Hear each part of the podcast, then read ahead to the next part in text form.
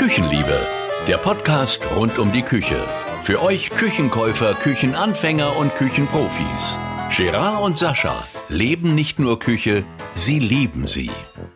Ich liebe meine Küche, wir sind ein schönes Paar. Ich mag ihre Gerüche und ich mag ihr Inventar. Da sind noch andere. Oh, lieber Sascha, guten Morgen, wie geht es dir?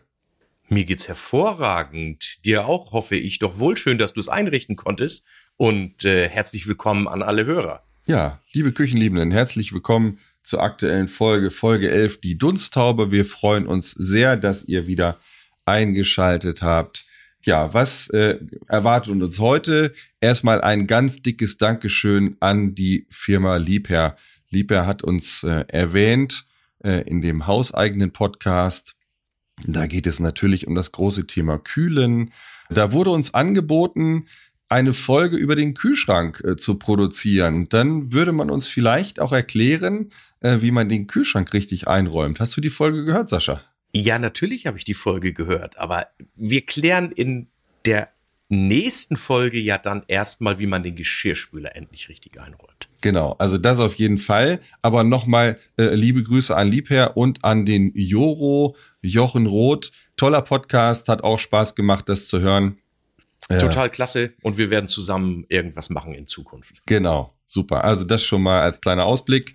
Ja, äh, kann man noch mal kurz anteasern die Geschichte. Bei der nächsten Folge ist es dann endlich soweit. Wir sprechen über den Geschirrspüler. Unser äh, Stargast ist quasi in Position. Wir werden in Kürze aufzeichnen und ich freue mich sehr. Ja, vor allem keiner rechnet mit diesem Stargast. Absolut nicht.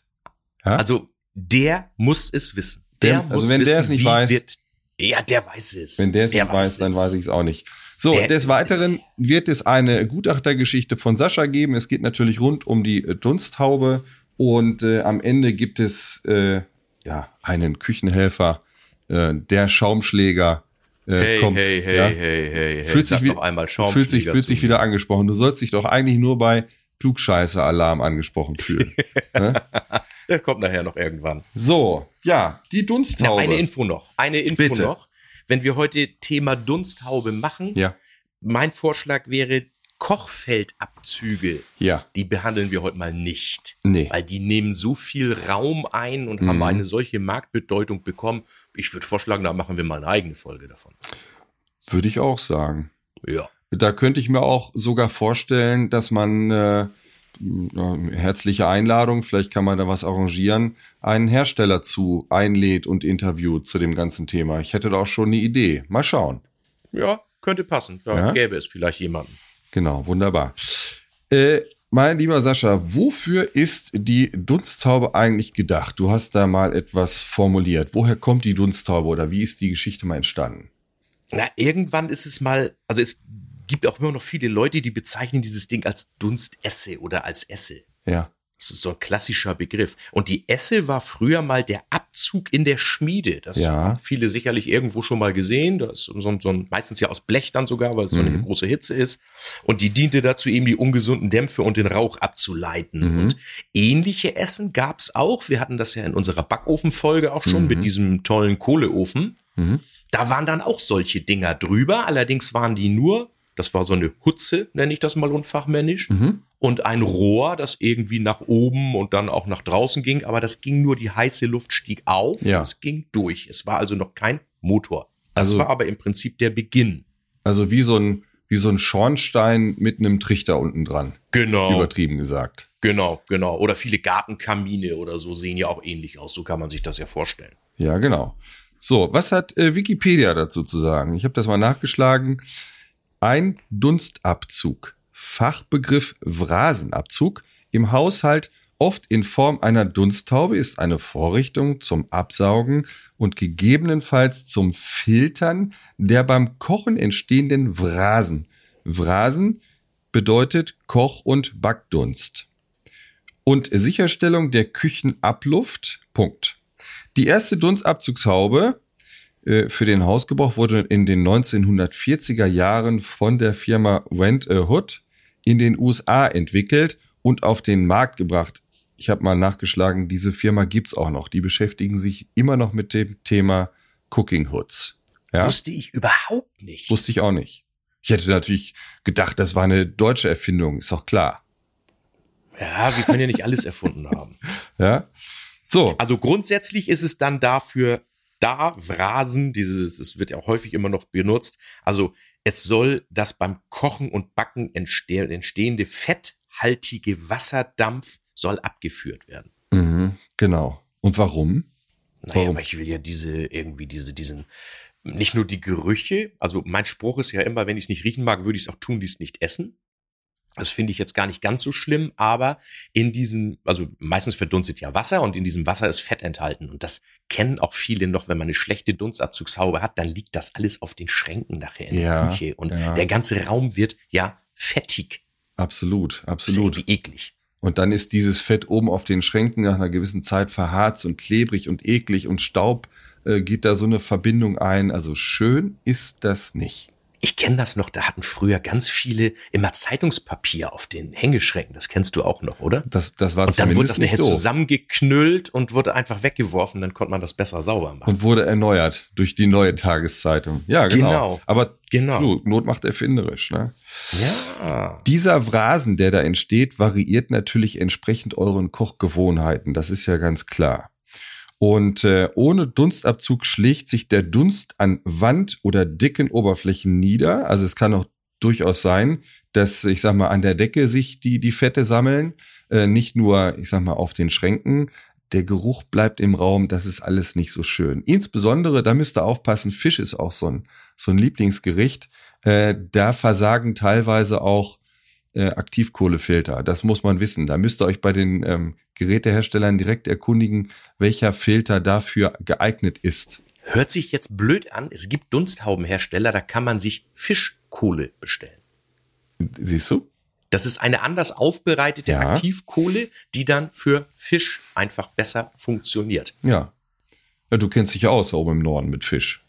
Ja klar, ich bin ja ein Fischkopf. Ich wollte das so nicht formulieren, aber ja, jetzt, wusste ich. jetzt, das wenn du- jetzt, wenn wenn du sagst, ne?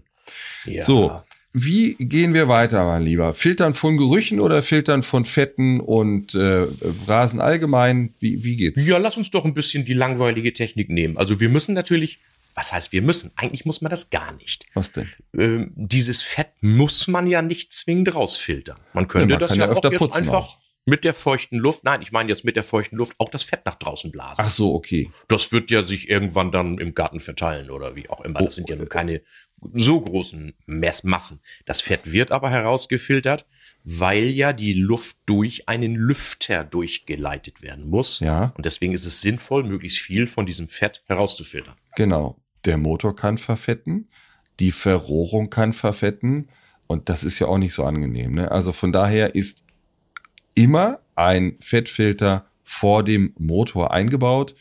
Äh, wobei da gibt's verschiedene Fettfilter, da kommen wir später noch dazu, welche Arten Genau. es da tatsächlich gibt. Gut. Ja, Sascha.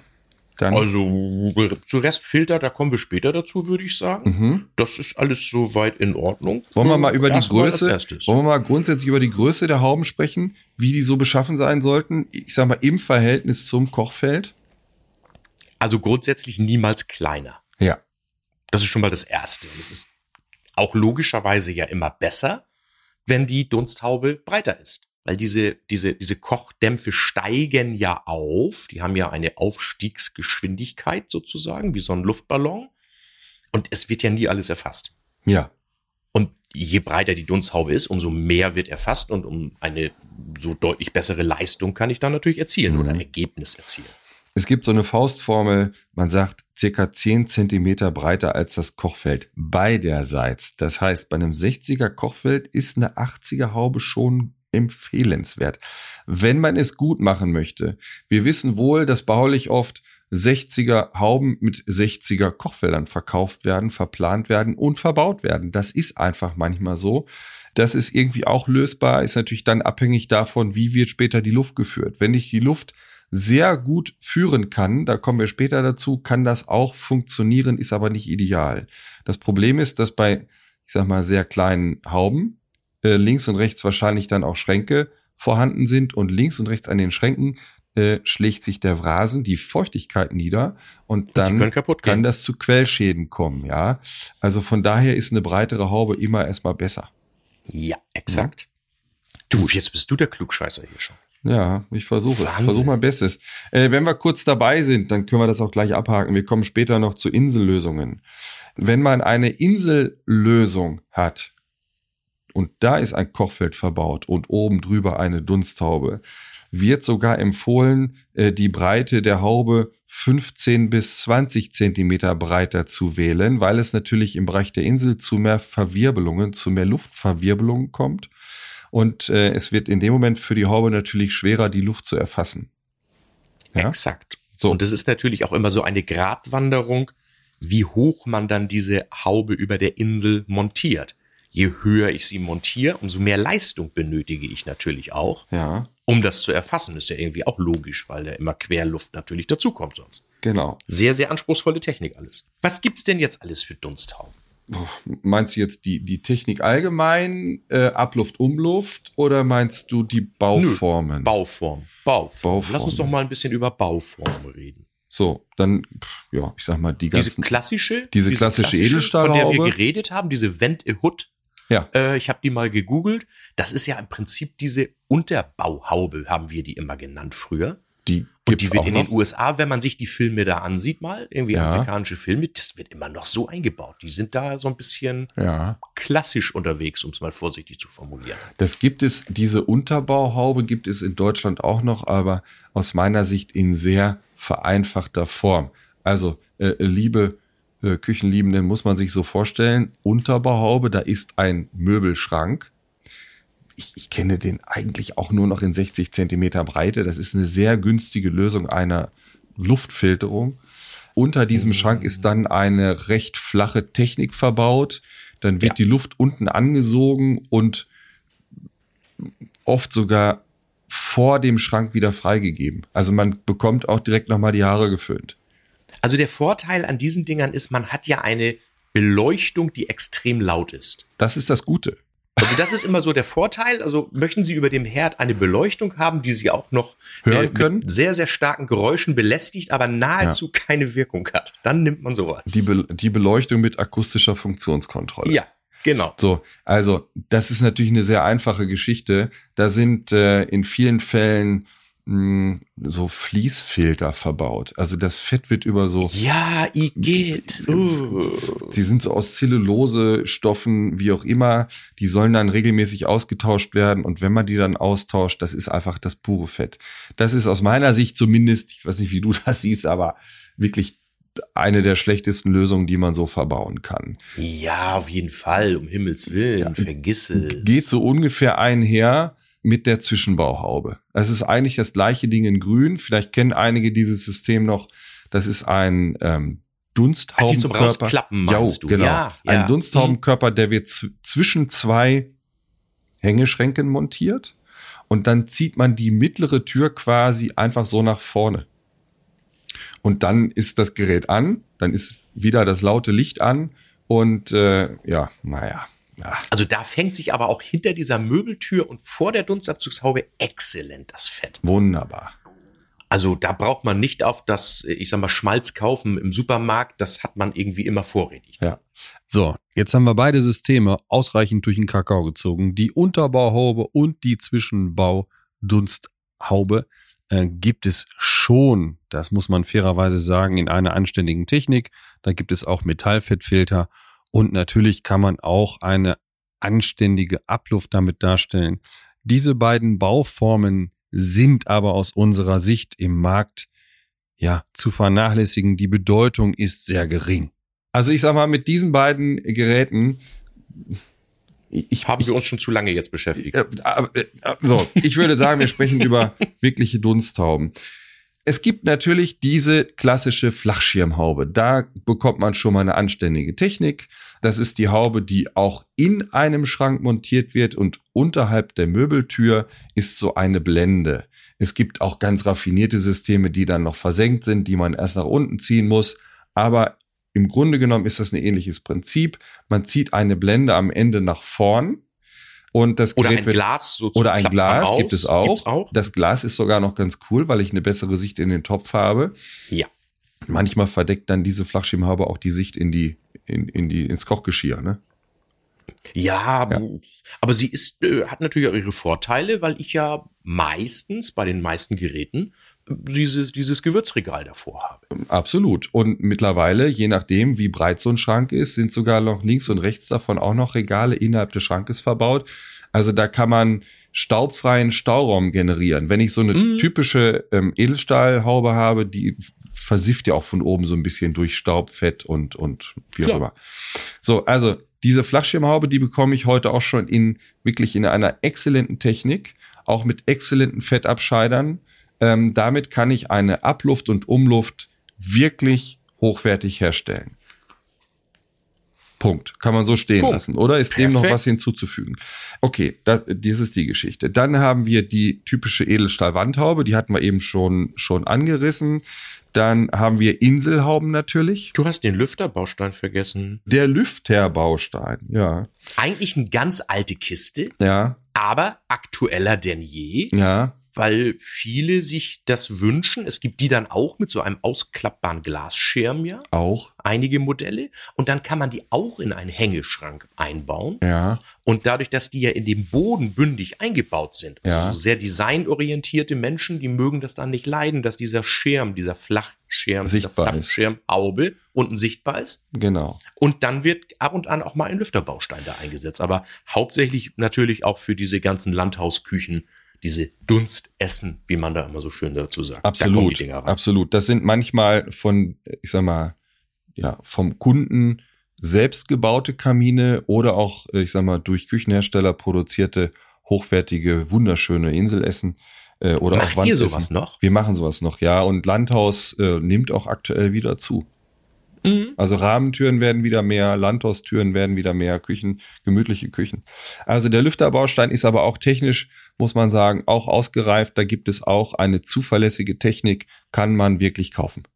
Absolut. Absolut. Ja. Jetzt kannst du mit den Wandhauben. Jetzt äh, so, aber die Wandhaube hatten wir im Grunde mm, am Anfang abgefrühstückt. Ja, das ist ja aber im Prinzip eine, eine Unterbauhaube. Also wir müssen ja aber auf jeden Fall nochmal, diese Wandhauben gibt's natürlich meistens in Edelstahl, aber dann eben farbig lackiert in unzähligen Breiten, Formen, Höhen, Farben, mit Glas, mit weißem Glas, mit schwarzem Glas. Ja, Also eine unzählige Produktvielfalt. ja, äh, absolut. Bei, beim Glas habe ich noch einen kleinen Hinweis. Da müsst ihr im schlechtesten Fall damit rechnen, dass äh, am Glas ein Rasentropfen entsteht oder ein Kondensstropfen. Also das, Weil es kalt ist ja, weil es kälter ist als, als oder genau, kälter. Genau. Mhm. Und äh, das müsst ihr euch also auch genau ansehen, was das für ein, für ein Hersteller ist, welche Type das ist. Lasst euch da vom Küchenprofi beraten, ähm, wie das funktioniert, weil das ist nicht so cool, wenn das Wasser dann aufsteigt, also der Rasen aufsteigt und später das Kondenswasser Ja, wieder in den ja, Topf zurücktropft. Genau. Technik, ja. So. Ähnlich auch die Inselhaube. Das ist ja oft, Also- das ist ja oft bei diesen Hm? Kopffreihauben, dass da eben Glas verbaut wird. ja, Ja? genau. Genau. Die, die auch ja ein, ein, ein riesen Marktanteil Mittlerweile. auch berechtigterweise Total. haben. Ich habe auch so ein Ding, Ja. äh, bin total begeistert davon. Absolut. Ich habe auch so ein Teil auch mit, auch mit Glas. Äh, Es funktioniert hervorragend. Ich kann das nur wärmstens empfehlen. Dann haben wir natürlich noch diese, die Inselhauben in verschiedenen Arten und Weisen. Ne? Manchmal sehen die aus wie so eine extrem designorientierte Lampe. Teilweise kommt sogar Musik raus. Auch durchaus in einer hervorragenden Technik. Die Filterleistungen sind, sind sehr gut. Äh, in dem Aber Bereich, wichtig ist, wenn so ein Ding aussieht wie eine Lampe, ja, dann ist es immer eine Umluftlösung. Wo soll sonst die Luft hin? Richtig. Die, Weil Insel, die Inselhauben sind oft äh, eine Umluftlösung, eine Umluftsituation, weil es natürlich bei einer Insel schwieriger ist, äh, die Kanäle zu verlegen, um die Luft abzuführen. Es gibt natürlich die Möglichkeit, jetzt reißen wir es mal kurz an, bei Kochfeldabzügen, da kann man natürlich wunderbar unten im Estrich äh, ein Rohr nach draußen verlegen. Und äh, wenn ich früh genug dran bin, kann ich auch oben an der Decke ein Rohr verlegen. Entweder im Exakt. Estrich der, der Etage darüber oder ich muss es halt verkleiden, die Decke abhängen etc. Aber ja, ganz aber alles oft, kein Hexenwerk, wenn man sich da Gedanken vorher drüber macht. genau, aber ganz oft sind es eben Umlu Umluftlösungen. So, äh, jetzt kommen wir schon zum Thema Umluft und äh, Abluft, ne? Ja, ich würde noch mal einen Satz erwähnen. Du hast jetzt Inselhauben gesagt, Ja. aber es gibt ja auch wirklich diese Deckenhauben. Also das ist Ah, die ja im Deckenlüfter. Prinzip das gleiche wie Ja. dieser Lüfterbaustein Ja. sozusagen, nur in deutlich größer. Die sind teilweise ja 1,50 Meter breit. Ja, weil sie ja eben an der Decke, meistens wird dann ja so ein Kasten da drum gebaut, dass sie nicht, dass sie ein bisschen abgehängt sind, hat natürlich einen optischen ganz tollen Eindruck, aber kommen wir nachher ja irgendwann noch ein bisschen zu. Logischerweise ist das keine wirkliche die Dunstabzugshaube, so wie man sich die vielleicht als Verbraucher, als, als Kunde vorstellt, weil die ist ja teilweise 1,50 oder sowas höher als das Kochfeld. Und die braucht natürlich auch ihre Zeit, um den Küchenraum zu entlüften. ja. Also, Ne? Also da, da darf man jetzt nicht davon ausgehen, dass alles so ganz steil nach oben steigt und dann von dem Ding abgesaugt wird. Also ein sehr, sehr guter Freund hat so ein Teil. Und äh, das ist in dem Fall leider eine Umluftlösung. Und ich würde das nicht empfehlen. Also Hm, ein geb ich dir recht. Deckenlüfter, ein Deckenlüfter ist charmant, optisch charmant, aber dann zwingend als äh, Abluftversion verplanen. Ja. Mit einer geführten Luft, mit einer zwangsgeführten äh, Zuluft und dann kann das auch Spaß machen. Na, Abluft, Umluft kommen wir ja gleich noch. Dazu. Genau, genau. Du kennst ja meine Einstellung dazu. Ja, ja, absolut. Hm. So, du hattest noch, jetzt kommen wir ganz kurz, jetzt haben wir verschiedene Hauben durch. Äh, Tischlüfter hatten wir noch. Tisch- Tischlüfter gibt's auch. Also wir haben ja Ach, gesagt, meinst, die Kochfeldabzüge, also lassen wir dieses. Kochfeld mit dem Loch drin, wie auch immer, Hm, das machen wir später. Aber es gibt ja auch für Inseln ja, Tischlüfter. Dann heißen die Dinger. Die sind dann hinterm Kochfeld oder seitlich daneben, die fahren raus. Mhm. Unterschiedlichste Varianten. ja. Auch sehr schick. Ja, das gibt ja auch irgendwie einen habe ich neulich gesehen, da fährt eine Glasscheibe raus. Fällt eine Glasscheibe raus, die wird beleuchtet in Blau, Sieht in Rot, in Sieht- allen Farben. Sieht ganz toll aus Mhm. und haben auch, wie alle anderen modernen Hauben, natürlich auch gute Filterleistung und so weiter, wenn man da ein gutes Produkt nimmt. Absolut. Ja. Ja. ja. Guck mal, jetzt kommen wir doch ab Luft um Luft. Jetzt können wir beide mal diskutieren. Ja, aber pass auf, ich würde gerne noch eine Sache, das hattest du schon angeregt, das können wir in dem Zuge gleich mit ab, abfrühstücken. Ja. ähm, die Gesetzeslage äh, bezüglich der Abstände. Wir haben ja im Grunde immer die gleiche Situation, ob das eine Abluft ist, eine Umluft, Mhm. eine Flachschirmhaube, eine hängende Haube, vollkommen egal. Es gibt doch eine gesetzliche Regelung dazu, wie der Abstand, Mindestabstand vom Kochfeld zur Haube sein sollte. Nein. Es gibt ein, also grundsätzlich gibt's für die ganzen Küchen, äh, alles, was so mit der Küche zu tun hat, das sind häufig Empfehlungen, das sind Herstellervorgaben. Es gibt aber eins, Aha. das tatsächlich eine gesetzliche Vorgabe ist. Ja. Und das ist ein Abstand vom Kochfeld zur Dunsthaube von mindestens 65 Zentimeter Ja, bei einem Gaskochfeld. siehst du, das wollte Das ich. hat natürlich was mit Brandschutz zu tun. Mhm. Und liebe Küchenliebenden, wirklich nehmt das ernst. Mhm. Lasst euch von keinem Küchenberater erzählen, das sei nicht wichtig. Mhm. Das ist wichtig. Bei 65 Zentimeter kann sichergestellt werden, dass bei normaler Nutzung da kein Brand entstehen kann. Mhm. Da ist ein bisschen Fett in der Haube drin, Mhm. klar. Und ich habe genug äh, verbrannte Küchen gesehen in meinem Leben. Das Fett entzündet sich, also wenn ich nicht regelmäßig die Filter wechsle, die Filter reinige, dann kann Ja. es zu einem Fettbrand kommen und das ist ziemlich unangenehm. Ja, Mhm. also oft in Verbindung eben mit Gaskochfeldern, klar. Ja, also Ja. bei allen anderen Kochfeldern gibt es keine gesetzlichen Vorgaben. Da muss man natürlich die Hersteller Mhm. beachten. Da gibt es sicherlich auch, was heißt sicherlich, es gibt auch Dunstabzugshaubenhersteller, die sagen, wir empfehlen einen Mindestabstand von 60 Zentimeter. Da Mhm. wären dann eben 50 Zentimeter auch als falsch zu beurteilen. Aber das ist eben nur eine Empfehlung. Richtig. Das ist aber eine gesetzliche Vorgabe. Ganz wichtig, 65 Zentimeter und zwar gemessen von der Oberkante Gaskochfeld bis Unterkante Dunsthaube, das lichte Maß, wie man so schön sagt. Ja, okay. Gute, Und nicht Arbeitsplatte bis Hängeschrank. gute, wichtige, äh, lebenserhaltende Information. Ja. So, dann kommen wir zur Abluft, Umluft, ne? Mm, mm. Das sind ja die wesentlichen, ich- wesentlichen Unterschiede. Du bist Abluft-Fan, ich auch. Ähm, Ja, dann können wir ja schlecht diskutieren. oh, wir kriegen das hin. Ja. Wir kriegen, wir können, Also grundsätzlich, äh, für mich gibt es eigentlich keinen Grund, überhaupt eine Umluft zu nutzen. Und wenn ich dann immer höre, das ist, hat was mit Energie zu tun, grundsätzlich, liebe Küchenliebenden, egal wer euch das erzählen will, es gibt keinerlei gesetzliche Vorgaben, dass eine Abluft in einer Küche verboten sei. Weder die Wärmeschutzverordnung noch irgendwas. Es gibt das nicht. Das erzählen immer gerne mal Bauunternehmer, weil es für die natürlich einfacher ist. Das kannst du auch ganz einfach herleiten. Wenn das verboten wäre, dann müssten auch alle Fenster nicht mehr zum Öffnen sein. okay. Also es ist ganz einfach. Also es wird immer suggeriert, dass das so sei. Nein. Und die Lebenswirklichkeit ist doch auch eine ganz andere. Wenn das bei mir in der Bude stinkt, was mache ich dann? Dann mache ich zwei, drei Fenster auf und dann kühle ich das Haus genauso runter. Also ich, liebe Hörer, ihr merkt da sicherlich, dass ich da auch so ein Verfechter davon bin. Äh, eure Wohnung nimmt bestenfalls Schaden, wenn ihr die Dunstabzugshaube entweder nicht richtig nutzt, sie nicht richtig geplant ist oder nicht richtig funktioniert. Feuchtigkeit und Gebäude ist einfach nicht gut in Kombination. Ne? Und diese äh, zentrale B- und Entlüftung ist toll, ist aber von ihrer Leistung nicht dafür ausgelegt, eine Küche zu entlüften. Nee, absolut nicht. Also nein, nein. beim Kochen. Ja. Kochen nicht zu entlüften. Nachher so nach dem Essen, wenn es noch ein bisschen riecht und so weiter, das entlüftet er dann über die Stunden schon. Das ist korrekt. Ja. Aber das hier ganz klar. Also äh, ich versuche immer jedem zu erklären, wie toll eine Abluft ist. Aha. Und wenn dann die Dunstabzugshaube gut funktioniert, dann puste ich doch auch nur das an Luft raus, was sowieso stinkt. Ja. Um es mal so zu formulieren. Also wir, wir bleiben bei, bei der Abluft. Und äh, Ja. bei der Abluft ist eben eine Sache extrem wichtig. Wenn ihr eine Abluft habt, braucht ihr eine Zuluft. Diese Zuluft, die kann durch einen speziellen Mauerkasten hergestellt werden. Die kann durch einen speziellen Kaminzug hergestellt werden.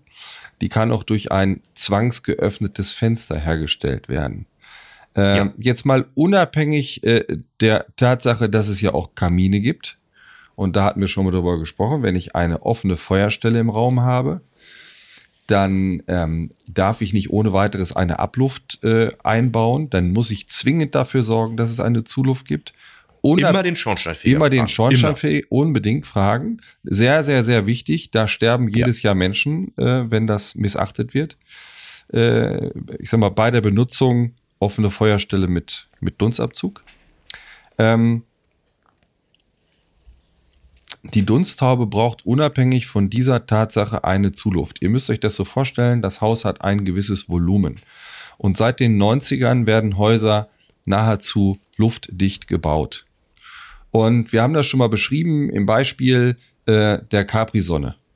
Weißt du übrigens? Ja, stimmt. Ich, mir- ich war gerade am überlegen, was das Ja, für ein Beispiel war. ja, stimmt, die ja. Capri-Sonne. So, also stellt euch nochmal vor, ihr habt so eine Capri-Sonne und äh, diese Capri-Sonne trinkt ihr fröhlich aus und irgendwann ist das Ding zu Ende getrunken und dann entsteht in dieser Tüte ein Unterdruck. Und so müsst ihr euch die Dunsthaube vorstellen. Die Luft im Haus ist irgendwann abgesaugt. Dann entsteht im Haus ein Unterdruck.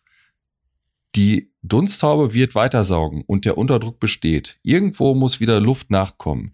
Wenn die einzige Zuluft im Haus der Schornstein sein sollte, wird zwangsläufig die Luft durch den Schornstein an der offenen Feuerstelle vorbeigezogen und dann werden giftige Gase in Richtung Dunsthaube gezogen und diese eingeatmet. Diese Gase sind unsichtbar und geruchslos. Kohlenmonoxid. Nehmt das sehr ernst, das ist wirklich gefährlich. Also deswegen, also es gibt dann zwei Möglichkeiten. Äh, ich sag mal, ein Fenster sollte geöffnet werden, dann kommt Luft rein. Oder man hat eben, äh, ich sag mal, diesen Zuluftmauerkasten. Alles gut. Oder diesen Kamin. Genau, Ja. genau. So, dann gibt es auch so einen, so einen, so einen ganz einfachen Grundsatz. Also wir bleiben jetzt mal bei, ich glaube, wir, zu, zu Umluft sagen wir nachher mal zwei, drei Sätze, weil das ist ja relativ logisch Mhm. eigentlich. Ähm, wie man da auch vielleicht eine Umluft noch verbessern kann, da gibt es Mhm. natürlich auch mittlerweile ein paar Möglichkeiten. Aber äh, so, ich kriege immer die Krise, wenn jemand sagt, ja, seine Dunstabzugshaube, die saugt ja nicht richtig, dann wird da ein Stückchen Zeitungspapier dran gehalten. Ja, aber wenn das nicht hält, dann saugt die ja auch nicht. A ist ein Zeitungspapier kein Messwerkzeug. Und äh, die Dunsthaube hat ja auch eine im Abluftbetrieb jetzt natürlich erstmal. Grundsätzlich ist es aber das gleiche, aber die funktioniert ganz anders. Mhm. Die klassischen Dunsthauben, die wir kennen, die saugen gar nicht. Sondern das Gebläse, das drin ist, pustet Luft nach draußen. Bestenfalls natürlich durch einen möglichst kurzen, guten Abluftweg. Da sagen wir gleich nochmal zwei, drei Mhm. Sätze dazu. Und die Luft aus dem Küchenraum strömt nur nach. Mhm. Mhm. Da kommen wir denn, das wäre jetzt nochmal Bauformen. Mhm. Da könnten wir jetzt gut doch mal nochmal das Klassische mit dem externen Motor einführen.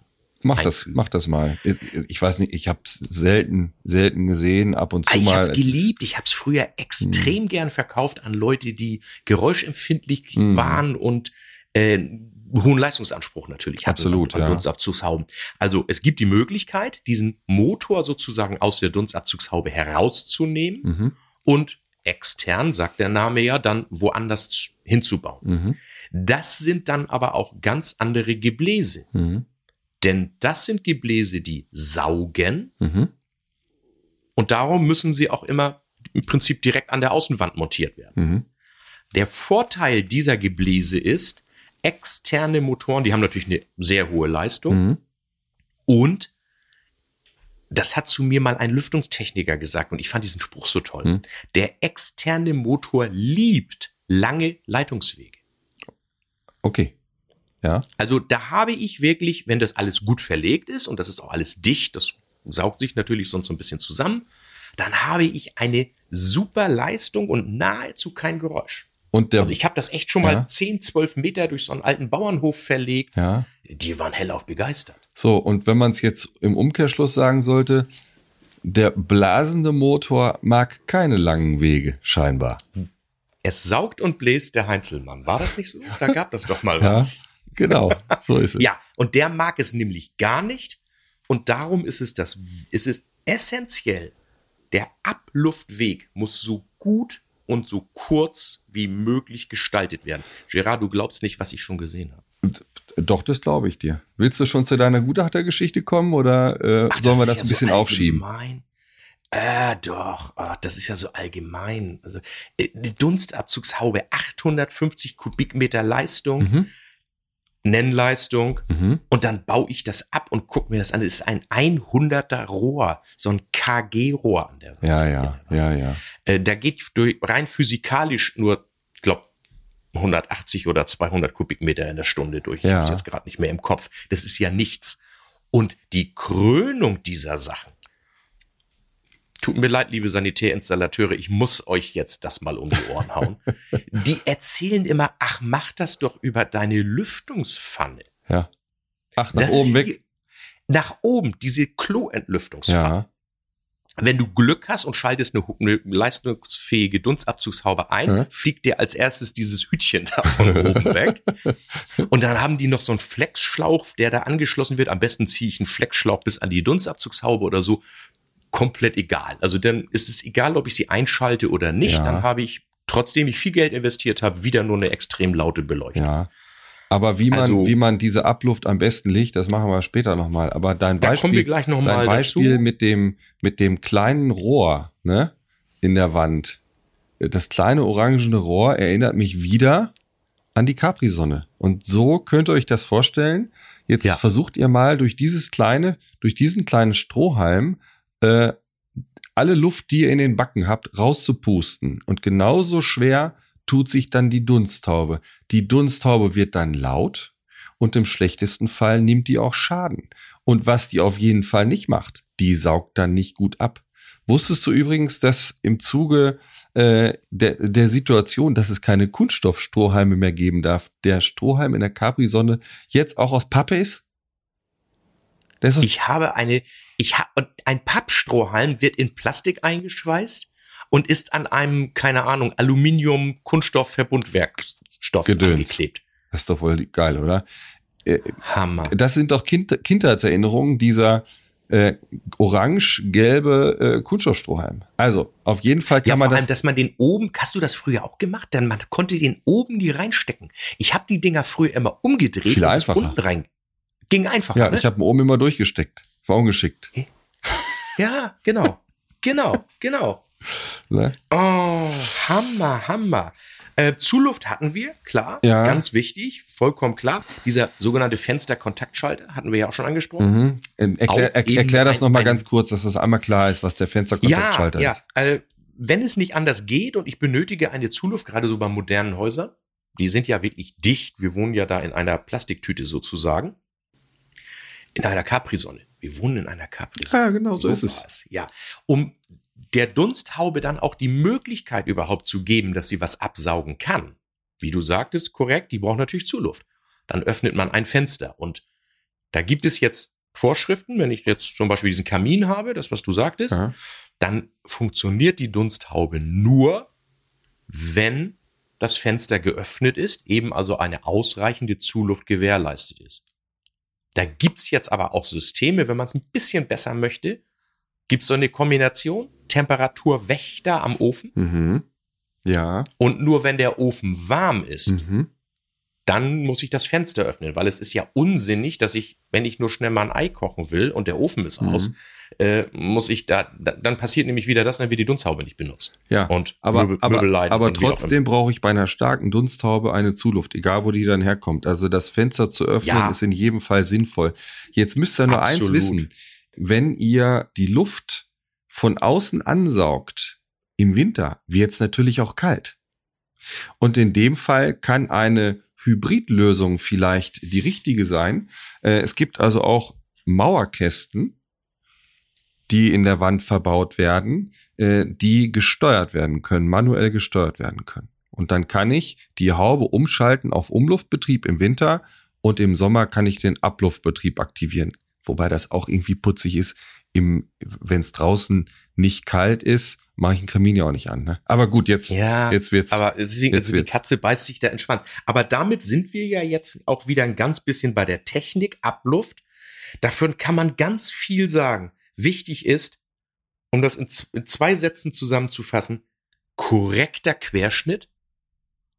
Also das, was der Dunstabzugshaubenhersteller vorgibt an Rohrquerschnitt, dann bitte Hochleistungsrohre verwenden, nicht diese orangen Abflussrohre. Ja. Die sind einfach nicht, wie man immer so schön sagt, strömungsoptimiert und Luft ist eine Drecksau. ja. Also Na, Wasser funktioniert, aber Luft macht Ärger. Und wenn Luft zu sehr verwirbelt ist, dann bremst sie sich selbst ab. Und was habe ich dann? Schlechte Leistung. Ja. Also irgendwann ab dem siebten Bogen habe ich keine Leistung mehr. Was ich noch mal kurz dazu sagen wollte, äh, zu diesem Fensterkontaktschalter, das fällt schlicht mir sogar noch in den Kopf. Ne? Na, Es gibt ähm, sehr hochwertige Fen Fensterkontaktschalter, die werden direkt vom Hersteller mit verbaut in der Haube. Dann greift Ja. dieser Schalter nur auf den Motor zu und dann funktioniert das Licht noch. Das ist natürlich eine Preisfrage. Und es gibt sehr einfache Fensterkontaktschalter, die kann ich bei jeder Haube anwenden. Die werden einfach zwischen den Schuko-Stecker und die Steckdose geschaltet. hm, Dann ist die ganze Haube aber aus. Das heißt, ich habe auch kein Licht. Das müsst ihr wissen. Klärt das mit dem Küchenprofi. Ähm, oder lieber Küchenprofi, Küchenprofis hören ja auch zu. Ihr wisst das, sprecht das an. Also die Küchenliebenden, KüchenkäuferInnen, die wollen ja eine gute Ware haben, im besten Fall. auf jeden Fall. Aber der, die Dunsthaube ist häufig vernachlässigt. Oder zumindest die Ablufttechnik wird häufig vernachlässigt. Das muss man dem Handel bei einigen so ein bisschen ankreiden. Die, die machen sich's einfach. Ja, wobei es sich's- ist eben, es ist ein Aufwand. Wobei es sich toll entwickelt hat. Also ich sag Ja, mal, die Bühne, ja. Bühne für die Dunsthaube und insbesondere auch mit den Kochfeld, Kochfeldabzügen, die ist schon größer geworden. Ne? Und es gibt da auch Exakt. ähm, ganz hervorragende Lüftungstechnik mittlerweile. Ja, Ähm, also wie gesagt, keine, keine nicht die orangen Rohre verwenden, sondern wirklich Hochleistungsrohre, ob rund oder flach. Ja. Da gibt es ganz tolle, ganz tolle Sachen. Also der Grundsatz. und pass auf, und vermeidet, Na? vermeidet Flexschläuche. Ja, Flexloch geht gar nicht. Das, das ist das Schlimmste. Also ich sag mal, im allerbesten Fall, wenn es irgendwie um die Kurve gehen muss, es gibt wirklich Auswahl, eine sehr große Auswahl an, darf man das so sagen, Flexrohr. Jetzt sage ich mal, Alternative ein steifes Rohr. Fixes Rohr, wie auch immer ich das jetzt beschreibe. steifes Rohr Ich weiß es nicht, wie, ich's- wie, soll ich es formulieren? Du Ein kannst doch nicht stabiles- steifes Rohr sagen, ja, was soll ich, E. soll ich, was soll ich denn sonst sagen? Du kannst, Ja, es ja du kannst ja versuchen, das besser zu formulieren. Es ist so. Und äh, da gibt's Nicht flexibel. nicht ein nicht flexibles Rohr äh, und das gibt's in verschiedenen äh, Grad, äh, Winkelvarianten äh, und so Ja. weiter und und das wird immer mehr und immer besser. Da gibt's gerade wieder einen ganz neuen Katalog und neue Technik. Selbst auch so ein Aluminiumschlauch habe ich gerne früher mal so im allerhöchsten Notfall verbaut. Der war noch so irgendwie Im Anschlussbereich, Ja. wenn man vielleicht mal verspringen muss, so ein halber Meter, das ist dann auch okay, wenn der, wenn der fest ist und nicht hin und her flattert. Also diese Genau. Trocknerschläuche da, diese, diese ist das äh, Schlechteste. Äh, Riffel, geriffelten Schläuche, die, die gehen gar nicht, Ja. gehen gar nicht. Jetzt kommt der Spartipp. Ja, bitte. Ja, ja, ja. Wenn gespart werden soll, Ja. spart bitte lieber an der Abzugshaube und nicht an der Abluftführung. Absolut. Also wenn, also man kann mit einfachen Dunsthauben Ja. und einer perfekten Abluftführung Mhm. ein wirklich gutes Ergebnis erzielen. Mhm. Andersherum, Mhm. kauft euch die teuerste Haube, ich habe es ja gerade gesagt, 100er Loch in der Wand. Das ist wie ein Porsche mit Wohnwagen dran. Ja, ja, absolut. Geht einfach, geht einfach nicht. Und daher jetzt nochmal, also Gerard, du hast den Küchenhelfer der Woche. Ja. Ich habe aber in dieser Woche nochmal einen ganz, ganz besonderen Tipp. Die Lösung für alle, die es wirklich perfekt haben wollen mit ihrer Abluft. Ja. Das ist der Mauerkasten, der keinerlei Widerstände hat, wenn er in Betrieb ist und der absolut dicht ist, wenn er nicht in Betrieb ist. Ja. Keine Wärmebrücke Ja. Und der sieht auch noch schick aus. Und kein also Klappern. ich liebe diesen Mauerkasten. Und kein Klappern. Kein Klappern. Kennst du diese er Mauerkästen? Kennst du diese Elektrisch. Mauerkästen, die eigentlich, eigentlich offen sind nach außen, wo dann so ein, so ein ganz windiges Kunststoffsegelchen eingebaut ist, was bei, Ja. bei jedem Windstoß von außen Tok, klappert? Tok, tok. Tok, tok. Und keiner weiß, wo es herkommt? Und was man auch, die- diese Dinger sind ja auch nicht isoliert. Ich meine, wir isolieren unsere Häuser wie verrückt. Mhm. Und wenn man im Winter dann unter seiner Dunstabzugshaube steht, dann merkt man bei einigen Leuten auch, das kommt richtig kalte Luft fällt da rein. Ja. So, und das sind Sachen, die ich nicht habe. Also, liebe Grüße an Matthias Weibel, der das Ding mal erfunden Ja. hat. Wir verlinken Das das, wir. mal bei uns Ja. in unserem, äh, äh, ich sage jetzt mal, Produktempfehlung, Ja. nehmen wir da mit rein. Äh, das Ding ist nicht billig, aber das ist technisch so toll konstruiert. Ja. 15 Jahre Garantie. Wenn ihr die perfekte Lösung wollt, Ja. dann bitte den Weibel-Mauerkasten. Äh, es gibt zu dem Thema Abluft, Umluft, wie auch immer, noch eine Faustformel. Das ist ganz wichtig. Wie stark sollte eigentlich so eine Dunsthaube sein? Wie groß sollte das Volumen sein, welches die Haube umwälzen, bewegen kann? Da gibt's Also man hat mal Hm. zwölffach gesagt, früher, ich bin immer noch ein Freund davon, Dunsthauben so zu dimensionieren. Mhm. Da aber ja wirklich sehr häufig die Zuluft nicht ausreichend ist, Mhm. geht man noch mittlerweile häufig von achtfachem Raumvolumen pro Stunde aus. Ja, aber für den Fall, es ist eine äh, Zuluft da, gibt's eben diese Faustformel zwölfmal die Raumluft Ja. in einer Stunde. Ja. Und wir haben mal so ein einfaches Beispiel gerechnet. Wenn wir einen Raum haben, vier mal vier Meter, das ist ein großer Raum. Für eine Küche ist das ein großer Raum. Mhm. Mal durchschnittliche äh, Deckenhöhe 2,50 Meter. Dann haben wir 40 Kubikmeter Raumvolumen. Und eine Dunsthaube, dieses also mal 12 gerechnet, wären 480 Kubikmeter Volumen. Und Ja. eine Dunsthaube, eine moderne Dunsthaube, die ist so in der Lage, 600 Kubikmeter aufwärts abzusaugen, umzuwälzen, wie auch immer. Dann kann man sich vorstellen, wie schnell dieser Capri-Sonne-Effekt eintritt, ja, dass die Mhm. Raumluft abgesaugt ist und dass Zuluft nachkommen muss.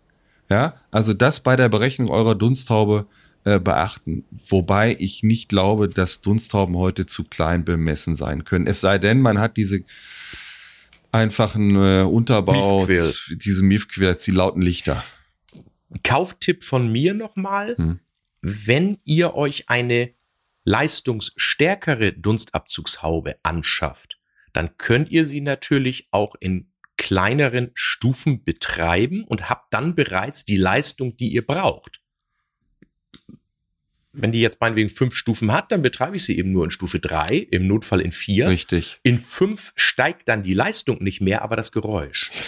Also ich habe es das natürlich steigt. auch leise. Ich habe es ich hab's leise und habe eine gute Leistung. Genau, genau, richtig. Ganz, ganz wichtig. Ja. Ganz wichtig. So, jetzt, ähm, Umluft? um, jetzt kommt die Umluft grundsätzlich, ne? Jetzt kommt die Umluft. Ja. Also was Umluft ist, ist ja klar. Die Luft wird irgendwie angesaugt. Innerhalb des Und wieder Raumes. rausgeblasen. Genau, innerhalb des Raumes umgewälzt, kann man sagen, ne? Da muss man natürlich eins festhalten einmal. Da sind Filter drin. Kommen wir gleich nochmal dazu. Welche? Die Filter gelten natürlich auch allgemein, ist klar. Eins kann nicht rausgefiltert werden und das ist die Feuchtigkeit. Also bei jeder Umluftlösung muss ich dafür sorgen, dass die Feuchtigkeit auch aus dem Raum kommt, wie auch immer. Und das ist ja das, was ich sagte, dass üblicherweise die normalen lüftungstechnischen Anlagen in Einfamilienhäusern nicht ausreichend dafür ausgelegt sind, das zu entfeuchten.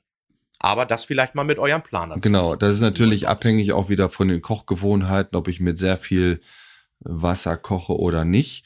Dann ist eine Sache ganz wichtig dabei, der Aktivkohlefilter ist natürlich in der Lage, Wasser aufzunehmen. Da ist jetzt aber ganz wichtig beim Gebrauch die Dunsthaube, welche auch immer, ob das ein Tischlüfter ist, ob das eine, ein Deckenlüfter ist, vollkommen egal. Sobald ein Aktivkohlefilter eingesetzt ist, sollte die Dunsthaube circa 15 Minuten nachlaufen. Und ihr solltet die Dunsthaube auch im Abluftbetrieb übrigens, äh, ich sag mal, fünf bis zehn Minuten bevor ihr anfangt zu kochen, ruhig schon mal einschalten. Fünf Minuten reichen. Ja, dass einfach der Luftstrom schon mal hergestellt wird, dass die Filterung schon mal aktiv ist. Ja, aber der Aktivkohlefilter, wenn der nicht getrocknet wird durch einen Nachlauf, nimmt der Schaden, dann kann der auch schimmeln. Äh, gilt übrigens natürlich genauso für Abluft. Ne? Also immer die Dunsthaube anschalten, wenn ich anfange zu kochen. Genau, also gern, gern kurz davor, fünf Minuten davor und auch im Abluftbetrieb nachlaufen lassen, weil immer noch Fette in der Luft sind und auch noch Feuchtigkeit in der Luft ist. Und diese wird dann entsprechend abgeführt nach außen. Das ist aus unserer oder Sicht meine- ja der Idealfall. Bratpfanne, also ich, ich, ich füll's Essen auf und lass die Dunsthaube auf kleiner Stufe weiterlaufen. So ist die es. Bratpfanne steht doch noch drunter und dann ist doch der Geruch gleich so ein bisschen mit raus. Genau. Ähm, Bietet sich doch an. die meisten Hauben haben mittlerweile eine, einen Zwangsnachlauf. Die laufen die Hauben, wenn ich die, wenn ich da einmal drauf tippe, läuft dieser Ja. Nachlauf, dann läuft die 15 Minuten nach. Ganz automatisch. Und ich kann es auch programmieren bei einigen. Genau. Das ist sozusagen dieser, wie du sagst, dieser Zwangs, dieser Zwangsnachlauf.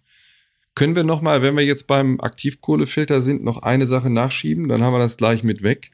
Es gibt ja, Ja, auch, es gibt ja auch sehr aufwendige, technisch aufwendige Filter, äh, Plasmafilter. Ja, also diese Kohlefilter haben natürlich einen ganz großen Nachteil. Diese Aktivkohle ist gut dafür geeignet, Gerüche zu filtern. Was sie aber nicht mag, ist Fett. Also diese Aktivkohle hat ja eine gigantische Oberfläche und das Fett legt sich auf die Oberfläche und dann funktioniert diese Aktivkohle nicht mehr. Daher ist ein Aktivkohlefilter immer irgendwie eine mittelgute Lösung nur. Das gibt, die gibt's übrigens schon sehr, sehr lange. Plasmafilter heißen die. Ich will jetzt gar nicht ganz groß erklären, wie die Technik funktioniert. Äh, einfach erklärt, Fette und Gerüche sind fast immer Kohlenwasserstoffe.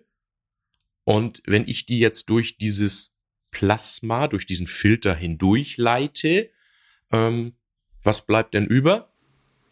CO2 und ein bisschen Wasserdampf. Mhm. Und das ist Sinn dieser Filter. Die sind, na, ich will jetzt nicht sagen wartungsfrei, aber sie halten schon viele Jahre. Die sind wirklich ausgereift, die Technik. Man hatte früher, das will ich jetzt betonen, aber bitte, liebe äh, Küchenliebenden, wir werden diese Plasmafilter hier bewusst nicht verlinken. Wenn ihr euch einen kauft, lest ganz genau durch. Es gab früher ein technisches Problem, dass diese Plasmafilter Ozon als Abfallprodukt Ja, produziert ja. haben. Viele oder einige Menschen sind, sind äh, reagieren empfindlich auf Ozon. Das ist mittlerweile ausgemerzt. Es gibt genug Produkte am Markt, die geprüft sind, die wirklich kein Ozon mehr emittieren. Aber bitte da prüfen, deswegen, da wollen wir jetzt auch kein verlinken, glaube ich, zumal es gibt auch so viele unterschiedliche Bauformen. Es gibt, gibt aber genug für Hersteller auf jeden Fall, die das machen. Damit habe ich die letzten Jahre extrem gute Erfahrungen gemacht, speziell, das kommt dann ja nochmal, auch bei den Kochfeldabzügen gerade. Ja, absolut. Ja. Dafür sind die Dinger, die sind echt toll. Und der, der, der schaltet sich selbst, der braucht ein ganz bisschen Strom, aber das ist so wie eine Glühbirne Mhm. früher. Mhm. Irgendwie, glaube ich, 60 Watt oder so haben die, Mhm. Dinger, glaube ich. Ähm, schaltet sich dann selbsttätig ein, wenn man die Dunsthaube macht, selbst bei so einer Wandhaube, der sitzt im Schacht. Absolut klasse. Also das ist für mich dann eine Möglichkeit, mit Umluft gut leben zu können, Ja. Um es mal so zu sagen. Ähm, wenn man eine vereinfachte Lösung nimmt, eben diesen klassischen Aktivkohlefilter, gibt es verschiedene Qualitäten. Es gibt welche, die man einfach nach, ja, nach einer gewissen Zeit, je nach Kochgewohnheit, nach sechs Monaten wegschmeißt und austauscht. Könnte einen Hausmüll geben. Und es gibt auch welche, die man äh, im Backofen regenerieren kann. Also sprich durch äh, ja, Hitzezufuhr werden die Fette verbrannt, werden, äh, wird das ganze Gerät regeneriert. Also dieser Filter kann wieder eingesetzt werden. Ja, äh, Kann die günstigere Lösung komisch sein. vor. Gen genau, kommt einem sehr komisch vor, weil die fühlen sich teilweise so ein bisschen wie Gummi an. Ja. Diese regenerierbaren Filter, aber die können trotzdem bei, keine Ahnung, 150 Grad oder so, glaube ich, bitte lesen dann wie immer, immer die Anleitungen lesen. Können die trotzdem in den, in den Backofen. Äh, Thema Filter brauchen wir nicht ganz viel dazu sagen, ne? Die Fließfilter hattest du ja schon, diese schrecklichen Dinge. Ja. Diese Slip-Einlagen sozusagen. Ja. Fürchterlich, fürchterlich. Aluminium- und Edelstahlfilter hatten wir in der Folge Pflege. Das sind die Geflechtfilter. Relativ leicht. Sollten wir aber hier, die, die, die, ich sag mal, Küchenliebenden hören die Folgen ja vielleicht unabhängig voneinander. Er- Klar. Erklär das nochmal ganz kurz, wie die aufgebaut sind. Also das nennt sich, das nennt sich Gestreckfilter. Warum das so heißt? Also nicht gestrickt, sondern Gestreck. Ja. Stahl, Edelstahl, Gestreck. Mhm. Ähm, das ist also ein Rahmen aus Aluminium oder Edelstahl. Also das ist auch ein Qualitätsunterschied Mhm. natürlich. Habe ich einen Aluminiumrahmen und Aluminiumwolle, nenne ich es mal, Mhm. dahinter. Mhm. Oder habe ich diese ganze Sache aus Edelstahl, dann ist der Filter natürlich auch dauerhafter. Und die Alufilter haben auch den, die Eigenschaft, dass sie im Geschirrspüler ihre Farbe verändern. Das liegt einfach an dem Geschirrspülmittel, ist auch eine ganz typische Eigenschaft. Das passiert dann einfach und die nutzen sozusagen auch ab. Also irgendwann nach sechs, acht, zehn Jahren, je nachdem, wie häufig man die natürlich da Mhm. reintut, Mhm.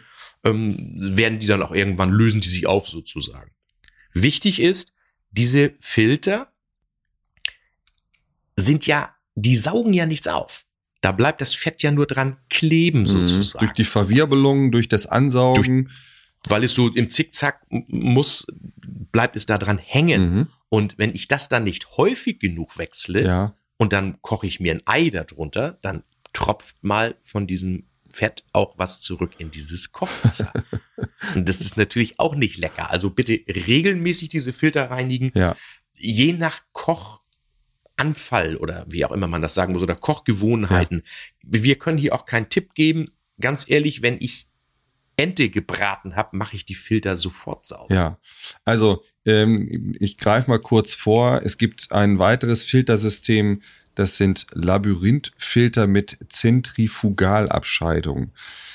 Da gibt es einen Hersteller im Markt, der macht das sehr, sehr gut. Und äh, wer schon mal mit solch einer Dunsthaube gekocht hat, gebraten hat, weiß, welche Fettmengen entstehen können.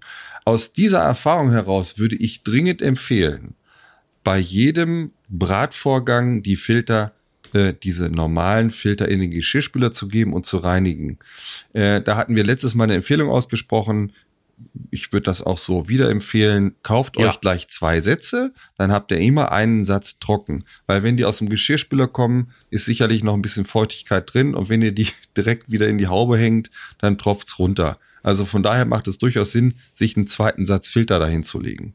So. Also ich sag mal, wir haben ja uns auch angewöhnt, wenn es wirklich ein Produkt ist, das es nur von einer Firma gibt, dann dürfen wir den Namen auch sagen. Hier ist das jetzt die Firma Bärbel. Ich selbst habe so eine Dunsthaube. Und ich es ist total klasse. Nach dem Kochen klappe ich die kurz auf, hab mein Mikrofasertuch, wischt es einmal aus. Hat auch den großen Vorteil, ich bin ja auch die Gerüche aus der Küche los, wenn ich das weggewischt habe. Das stinkt wie die Hölle, wenn es nicht gewischt ist. Ja. Ist so. Und das ist sonst diese Filter, man muss, macht die nicht jeden Tag dann ja natürlich Ja. sauber, diese, diese Metallfilter sonst. Ja. Äh, dann wundert man sich ab und zu, wieso riecht's in der Küche? Ja klar, ich habe ja einen Schnitzel Ja. gebraten. Da ist ja noch, dieses Fett ist ja noch in der Ja. Dunstabzugshaube. Aber, Also aber ein ganz tolles System Ja. äh, ist jetzt keine, keine Weltneuheit gewesen. In der Gastronomie wird das seit 30 Jahren Genau. so gemacht. Diese Labyrinthfilter. Aber für den Haushaltsgebrauch äh, ist es eben nur die Firma Bärbel, die das herstellt. So, also viele Grüße an Bärbel an dieser Stelle. Falls jemand äh, aus dem Hause Bärbel das System mal explizit vorstellen möchte, äh, vielleicht das Unternehmen vorstellen möchte, meldet euch gern. Vielleicht finden wir da eine gute Lösung. Sicher. Du, wir sind gut. Wir sind, wir sind fast, fast fertig, ne? Pass auf, ähm, Was hast du noch? die Haube zieht nicht. Eben haben wir gesagt, der Fettfilter ist dicht. Ja, Genau, der Fettfilter ist Der dicht. Filter ist dicht. Wir tauschen die Filter aus, reinigen die. Dann gibt es den Ja. Aktivkohlefilter, der kann natürlich auch dicht sein, weil Restfette in dem Filter landen können. Auch dicht. Genau. Also tauschen oder ausbacken, wie auch immer. Ja. So, Ja, exakt. die Zuluft ist nicht ausreichend gegeben. Das ist der häufigste Grund, den ich so feststelle, dass einfach nicht ausreichend Luft nachkommt. Dann kann Ja. die Luft nicht abgeführt werden. Ja. Äh, nicht genug Zuluft und natürlich auch die Verrohrung, wie du es vorhin so schön beschrieben hast, schlecht. Zu lange Wege äh, über Rohre nach außen, auch schlecht. Oder die Rohre sind einfach zu klein. Ich denke, das sind so die, die wichtigsten Punkte, die man da beachten sollte. Und äh, ich wiederhole gerne nochmal deinen Spartipp. Kauft lieber eine günstige Haube im Abluftbetrieb und beschafft euch hochwertiges Abluftzubehör. Dann funktioniert das. Dem ist nichts hinzuzufügen.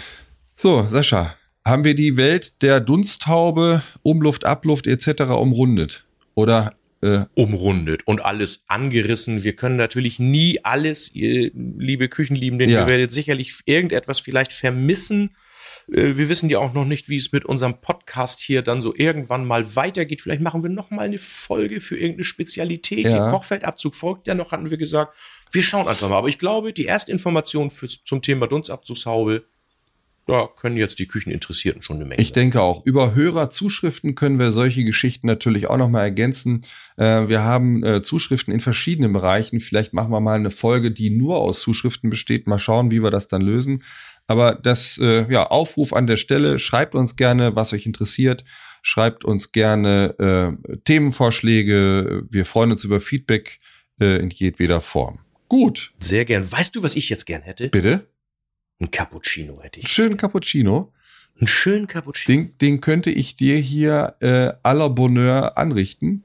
Und zwar, äh, wir kommen zum äh, Küchenhelfer der Woche. Ja, ähm, wir haben einen ganz wunderbaren Schaumschläger. Du warst gar nicht gemeint, Sascha. Ah. Und zwar, ich sag mal, wenn du, es gibt ja verschiedenste Kaffeemaschinen, da sind so Schaumgeneratoren dabei. Und der Schaum, der ist ja mal mehr, mal weniger steif. Und ich finde nichts fürchterlicher, als wenn, ich sag mal, wenn der Schaum steht, ja, dass der kurzfristig zusammenbricht. Das ist ja wirklich blöd, oder? Ja. Das ist ja wie im echten Leben. So, Ja. und wer einen wirklich hervorragenden äh, und sehr pflegeleichten ähm, Okay. Milchaufschäumer haben möchte, dem empfehle ich das System von Gastrobeck.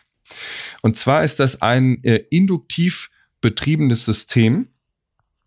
Es ist ein, ein, ein Grundsockel, da ist eine Induktionsschleife drin und oben ist ein, ich sag mal, ein Edelstahlbehältnis eingebaut. Wie auch immer das dann elektrifiziert wird oder magnetisch ist, wie auch immer. es, ja, klasse. das ist also wie so ein kleiner, ein induktionsfähiger Topf oben. Das heißt, ich habe innenliegend keine Fugen, keine Kanten. Es ist total pflegeleicht. Das Ding kann sogar Sascha-konform in den Geschirrspüler. So, Ah, und der kann sogar heizen. der, der, ja, der heizt, natürlich. Der heizt die Milch auf. Der kann auch kalte Milch schlagen. Der kann Ja. auch eine heiße Schokolade machen, eine Trinkschokolade, wie auch immer. Äh, also alle Milchsorten sind dort im Prinzip erhitzbar. Ähm, und man muss auch, wenn man es auf dem Herd erhitzt, kann es ja mal verbrennen. Das kann hier gar nicht passieren. Das Gerät kann ich Hammer. uneingeschränkt empfehlen. Haben wir seit, boah, seit zwei, drei Jahren im Gebrauch. Ähm, verlinken wir natürlich in den Show Notes, verlinken wir auf der Homepage, äh, legen wir euch. Wo liegen wir da preislich? Der liegt irgendwo so grobe Richtung bei 100 Euro, 99 Euro, 94 Euro, das schwankt mal so. Ab und zu gibt's Ja, das ist doch, aber das kann man sich doch mal gönnen für was ab und zu Tolles. gibt's da Das mal ein Angebot. Genau, also wirklich ein, ein Top-Gerät. Ja, und wie gesagt, Spülmaschinen geeignet, Sascha. Du musst ihn direkt bestellen. Die Spülmaschine, jetzt kommt's wieder. Ach, da war doch was. Als, da war doch was. Da war doch was. Wie räumt man die Spülmaschine richtig ein? Sollen wir sagen? Wir sagen's. Wir sagen's. Am In der nächsten 14. Folge. Am 14.04. ist, äh, ist es endlich soweit.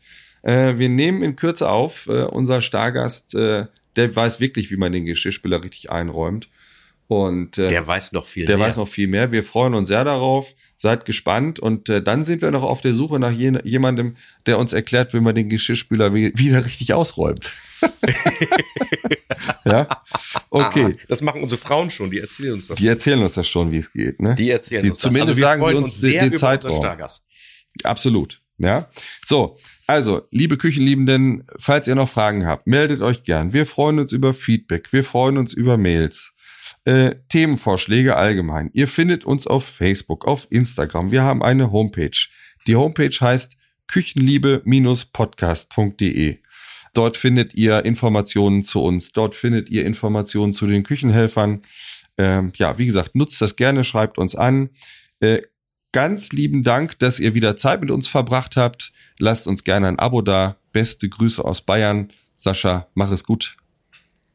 Gerard, vielen lieben Dank für deine Zeit und an euch Hörer vielen lieben Dank, dass ihr wieder dabei wart und wir freuen uns auf die nächste Folge der Geschirrspüler mit Stargast. Absolut. Liebe Grüße aus dem Norden. Mach's gut. Erstmal, ciao, ciao. Ciao. Und? Lebt ihr noch Küche? Oder liebt ihr sie schon, wie Gerard und Sascha? Freut euch auf die nächste Folge von Küchenliebe. Ich liebe meine Küche, wir sind ein schönes Paar. Ich mag ihre Gerüche und ich mag ihr Inventar.